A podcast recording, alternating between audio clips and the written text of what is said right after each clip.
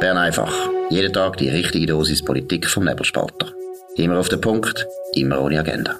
Der Podcast wird gesponsert von Swiss Life, ihrer Partnerin für ein selbstbestimmtes Leben. Ja, das ist die Ausgabe vom 8. Juli 2022. Dominik Feusi und Markus Somm. Ja, grosser Prozess. Jahrelang haben die Medien darüber geschrieben. Jetzt ein Freispruch. Dominik, um was geht's? Ja, das ist ein, ein spannendes und ein grosses Urteil des Bundesstrafgerichts, sprich der Sepp Blatter und der Michel Platini frei. Die sind angeklagt gewesen, dass sie sozusagen äh, einander ähm, ja, kriminell Geld zugeschoben haben. Das ist um zwei Millionen Franken gegangen. Die beiden haben behauptet, dass sie eine normale äh, Entschädigung für äh, Dienstleistung von Michel Platini. Bundesanwaltschaft hat äh, insgesamt sieben Jahre lang an dem Fall geschafft und hat aber äh, offenbar sehr scharfes Plädoyer zwar gehalten, aber nicht können beweisen, dass es wirklich um, um, äh, um Betrug, letztlich um Schmieren gegangen ist, um Grusig gegangen ist. Und das Urteil ist drum noch speziell wichtig, weil die Anklage damals 2015 dazu geführt hat, dass weder ähm, äh, der Michel Platini noch, vielleicht sogar noch ist der Sepp Blatter, haben können kandidieren für die FIFA-Spitze. Damals hat die FIFA noch eine Ethikkommission gehabt, die sofort eingeschritten ist und die beiden suspendiert hat. Und dann ist der Weg frei gewesen für den Gianni Infantino, der jetzige FIFA-Präsident. Dem kann das nicht mehr passieren, weil die Ethikkommission äh, so, wie sie damals war, gibt sie sie nicht mehr. Sie können auch ihn gar nicht mehr dispensieren. Und das alles, also das das, was wirklich stinkt, oder, ist halt äh, das, was daraus geworden ist, aus dem Skandal bei der FIFA. Gut, ich glaube, das ist wirklich mal ein Klassiker. Du hast gesagt, sieben Jahre ist ermittelt worden, sieben, mal, sieben Jahre lang hat man die zwei allen Schandtaten verdächtigt. Und äh, das Erste ist einmal, das muss man auch wieder mal einig sagen, die Bundesanwaltschaft schafft es fast nie, jemanden zu verurteilen. Also es zeigt sich wieder einmal, dass das ist eine Institution, wo man sich langsam muss fragen, was die genau machen. Nicht, dass ich der Meinung bin, eine Staatsanwaltschaft muss immer Erfolg haben. Aber die Bundesanwaltschaft ist wirklich langsam einfach bekannt dafür, dass sie Fälle bringen, ein unglaubliches Trara jedes Mal veranstaltet und nachher verlieren sie. Also das ist schon etwas, wo man auch mal müsste wieder mal diskutieren. Und das Zweite ist einfach die Medien.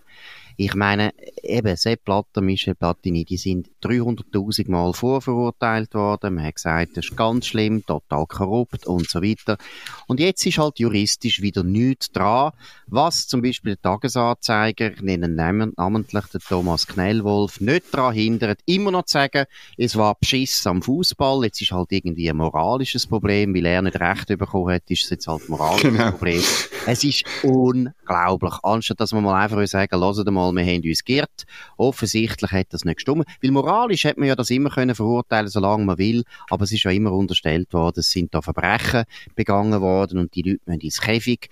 Und jetzt, wenn es den Sepp Blatter betrifft, den Sepp Blatter kenne ich selber auch, ich meine, das ist doch einfach wahnsinnig, was der gemacht hat für die Schweiz. Ich meine, die ganze FIFA wäre schon lange wahrscheinlich nicht mehr in der Schweiz. Zweitens hat er sie zu einer Firma gemacht, die ein Milliardenkonzern ist, sehr erfolgreich was der sich hat müssen bieten lassen von den einheimischen Journalisten, schon ein starkes Stück. Ja, eben, und es stinkt zum Himmel, was die Bundesanwaltschaft geliefert hat, insbesondere ein damaliger Verfahrensleiter, wo heute skandalöserweise beim Bundesstrafgericht schafft. Äh, die, die, du erinnerst dich an die, die Treffen, die es gegeben hat, wo man bis heute nicht genau weiß, worum es gegangen ist. Es stinkt dort auf selber Seite derart nach Kollusion zugunsten von Gianni Infantino, dass ich glaube einfach nicht, dass man irgendwie muss jetzt dem, dem Sepp Blatter wahnsinnig äh, viel vorwerfen und das hat das Gericht faktisch äh, erklärt jetzt. Man kann selbstverständlich weiterziehen. Die Bundesanwaltschaft wird das prüfen.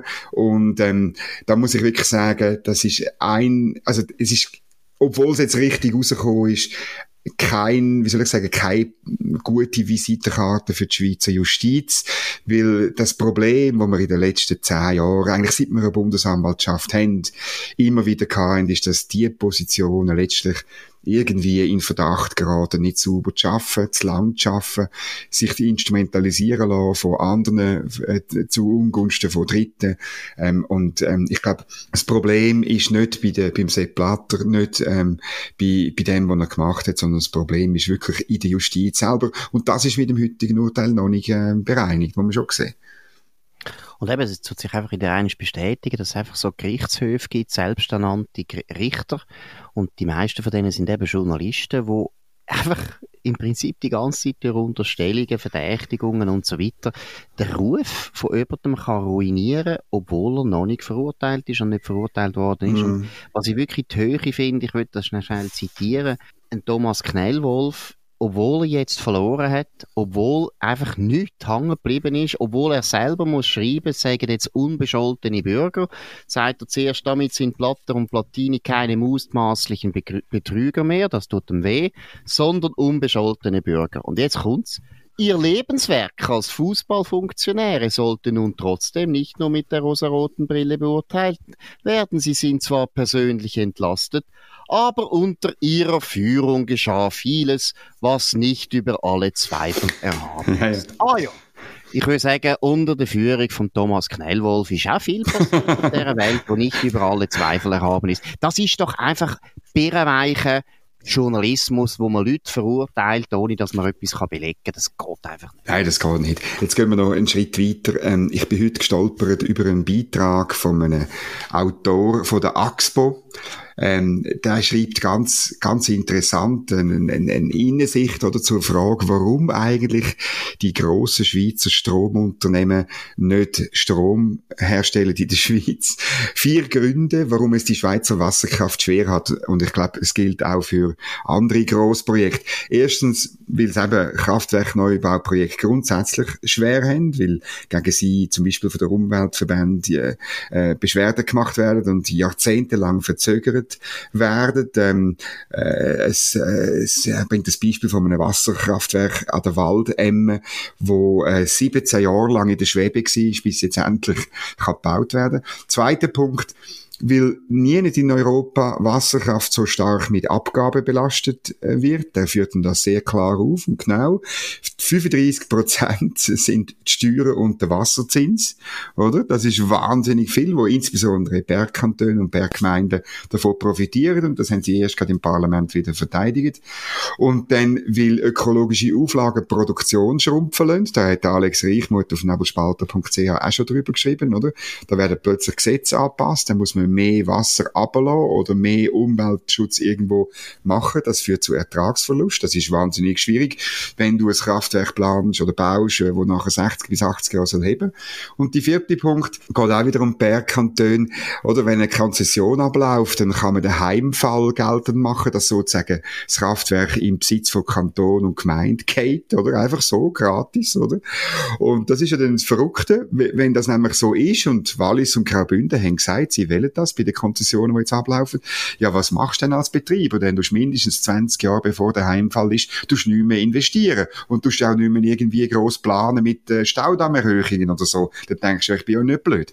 Es sind also vier eindrückliche Gründe, die ein Teil sind vom Problem von der Stromknappheit. Genau. Und das andere, was eben auch noch darauf äh, hingewiesen, hinzuweisen ist, das, was jetzt da bei Wasserkraft offensichtlich worden ist, dass eben Einsprachen, das politische Widerstand und so weiter, das enorm verzögert, selbst bei der Wasserkraft, wo kein einziger Grüne auf der ganzen Welt wahrscheinlich würde sagen, Wasserkraft ist ein Problem in der Stromproduktion. Selbst wenn eine Wasserkraft nicht mehr ausgebaut werden kann, kann man sich fragen, wie einfach ist es denn, die ganze Schweiz vollzustellen mit Windrädchen oder mit Solarpanels. Also die gleichen Leute, die ja das vertreten, wüssten es ja eigentlich besser. Sie wissen, dass die eigenen Kreise schon die Wasserkraft total verhindert haben und die gleichen Kreise werden dann Solarpanels und Winterkraftwerke verhindern, wo ich ja so, so keine gute Lösung finde. Aber einfach, wenn man mal schaut, wie die Grünen und die Grünliberalen vor allem argumentieren, die sagen ja eben, man muss jetzt das vorwärts treiben, Sommaruga soll da liefern. Es ist meiner Meinung nach absolut weltfremd. Ja, und das hat jetzt auch, muss fast sagen, endlich ein Exponent von der ETH Zürich ähm, hat das in einem Arbeitspapier so beschrieben, der Didier Sornet. Äh, das ist vorgestern passiert. Wir haben, wir haben gestern so viel zu tun gehabt mit dem Boris Johnson, dass wir nicht dazugekommen sind, aber das empfehlen wir unbedingt noch zum Lesen. Er schreibt in dem Arbeitspapier, die Energiestrategie des Bundes sei Wunschdenken. Ähm, 2050 könnten in einem schweren Winter zwei Drittel vom Strom fehlen. So drastisch äh, haben wir das noch nie können lesen. Aber der Witz ist, oder, der Herr Sornet ist, ähm, äh, habe ich, hab ich gelesen, schon seit 2006 an der ETH und man fragt sich dann halt einfach als damals ganz allein siehende Journalist in Bern, wo irgendwie äh, Frau Leuthard ein bisschen kritisiert hat wegen der Energiestrategie. Ja, wo bist denn du gewesen und deine Berechnungen? Was hast denn du damals für Arbeitspapier geschrieben oder zur, zur, zur Energiestrategie? Weil das, was du jetzt verarbeitest, hast, das sind eigentlich ähm, ähm, äh, Fakten, wo, wo längstens bekannt sind. Schön bist du jetzt, aber ähm, leider zu spät. Ja gut, da bist du jetzt ein bisschen unfair. Mal. Ein bisschen gemein. Persönliche Betroffenheit. Wichtig an dem Professor ist einfach das Alter, das er jetzt hat. Er ist nämlich jetzt 65 und wird pensioniert. Und, äh, es ist leider... Das ist eine Erklärung. Ja, das haben äh, viele Leute festgestellt. Äh, auch mein Vater hat das müssen erleben und mein Vater ist sogar im Schulrat von der ETH, dass sehr viele Professoren nicht mehr sich getrauen zu sagen, was sie finden, weil sie wissen, der Bund finanziert das und der Doris Leuthard ist halt auch eine Bundesrätin gewesen, wo sich dann gar nicht gescheut hat, diesen Leuten das auch zu verstehen dass man jetzt die Expertise nicht unbedingt äh, braucht und nicht will und dass es vielleicht auch für einen Bundesangestellten besser ist, er würde das Maul haben. Also muss man schon einfach wissen, seit die Energiestrategie in unser Leben getreten ist, ist da ein unglaublicher Druck aufgebaut worden, dass alle Leute haben müssen sagen, das ist gut, wir beten, das ist das Evangelium und die heilige Doris hat recht. Also ich würde jetzt den nicht so hart kritisieren, aber was ich wirklich wichtig finde und deshalb wirklich lesen den Text in der Zürich Zeitung ist sehr, sehr äh, lohnenswert. Christoph Isering, so, so einer der besten, die es gibt bei der Zürich Zeitung, hat den Text verfasst. Weil der Professor hat jetzt wirklich einfach schön vorgerechnet, was das eigentlich würde bedeuten. Und wenn man, wenn man es eben einfach mal anschaut in den Zahlen, es ist völlig unmöglich. Es ist unmöglich. Die Energiestrategie ist einfach unmöglich. Und ich finde lieber, lieber jetzt als gar nie. Von dem her bin ich nicht so kritisch. Aber vielleicht noch ein anderer Beitrag, der in der gleichen Zürich Zeitung war, der noch lustig ist, weil der andere Autor, das ist der David von Plon, den wir ja auch schon kritisiert haben, hat ein Interview gemacht mit dem André Dosé, einem ehemaligen Chef CEO von der, von der Swiss. Und was hat er gesagt, Dominik? Ja, er hat, ähm, er ist jetzt äh, ähm, Präsident von Swissgas, das ist äh, und, und Gasverbund Mittelland, und er kritisiert äh, vor allem den Bundesrat, indem seine Notfallplanung für Gas und Strom funktioniere nicht, sagt er, und er kritisiert auch äh, letztlich Politikversagen bei der ganzen Energiestrategie, zum's zum's kurz zusammenfassen. Das ist auch ein wichtiges Interview. Es ist einfach, ähm, ja, es ist halt verrückt, wenn dann der Journalist äh, wie einfach blind ist in Sachen Atomkraftwerke, oder? Das kommt dann einfach nicht vor. Ähm, natürlich ist das nicht eine kurzfristige Lösung, wir haben es schon ein paar Mal gesagt, aber natürlich ist es langfristig, äh, geht's nicht ohne. Das ist bei der NZZ offenbar, wird das noch toleriert, dass man da einfach so grün-liberal tut.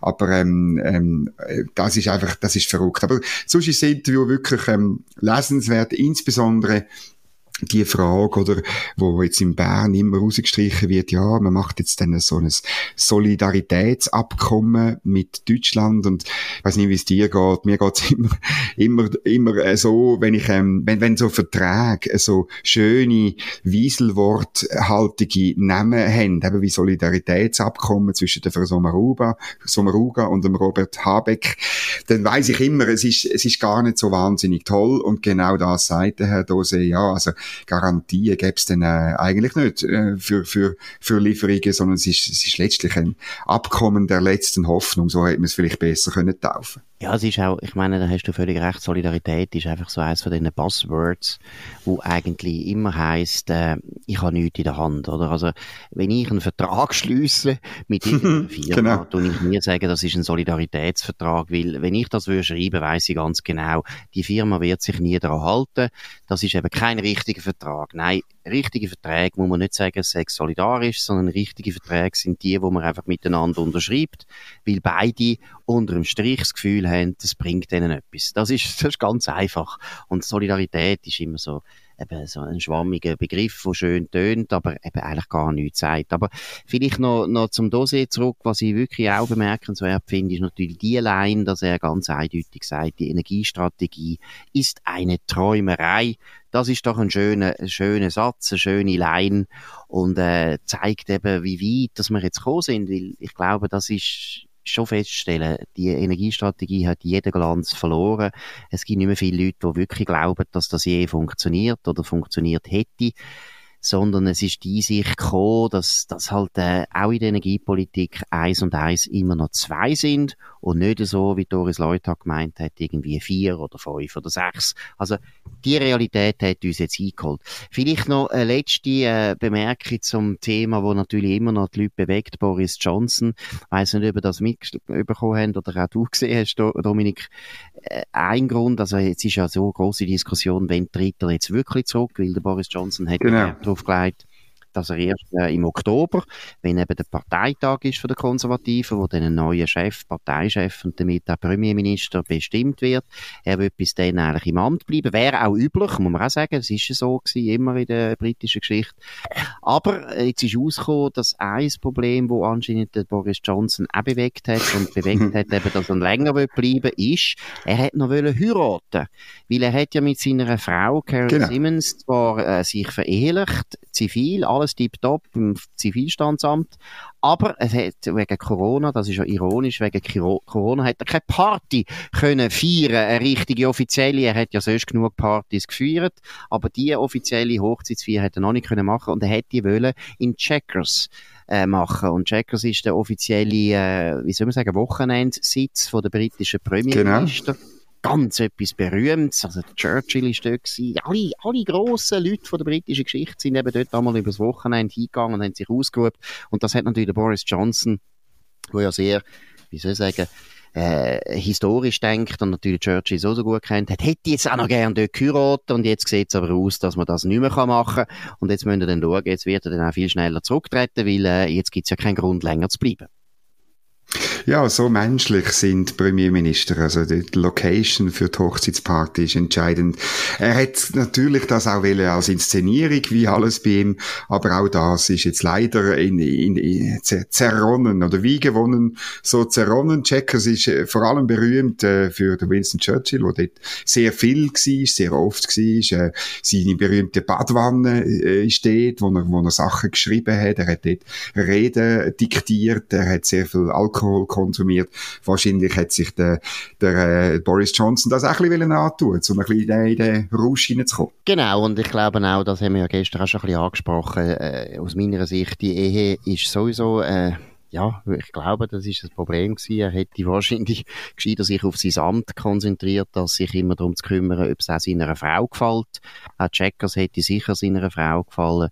Und das ist jetzt nicht mehr der Fall. Wie gesagt, mich nimmt es Wunder, wie das weitergeht im Leben von diesen zwei und überhaupt vom Leben von Boris Johnson. Ich würde aber einmal wiederholen, nicht, dass man das Gefühl hat, da ist eine Schadenfreude da. Im Gegenteil, ich finde es eine riesen Tragödie. Ich bin nach wie vor der Meinung, das ist eines der grossen Talente gewesen, von der politischen Geschichte von, äh, von England. Er hat da Grosses geleistet und umso schlimmer, umso tragischer ist es, wie er das Amt verspielt hat und für das ist er völlig selber schuld und selber verantwortlich. Gut, das ist es ja. von Bern einfach an dem 8. Juli 2022. Darum ich uns und Markus Somm. Wir wünschen ein schönes Wochenende. Ihr könnt uns abonnieren auf nebelspalter.ch, auf Spotify oder Apple Podcast und so weiter. Könnt uns weiterempfehlen, könnt uns Punkt geben, besser gesagt Sterne. Das würde uns freuen. Wir wünschen jetzt schon mal einen schönen Abend. Wir hören uns wieder am Montag auf dem gleichen Kanal zur gleichen Zeit. Auf Wiederhören. Das war Bern einfach, immer auf den Punkt, immer ohne Agenda. Gesponsert von Swiss Life, ihrer Partnerin für ein selbstbestimmtes Leben.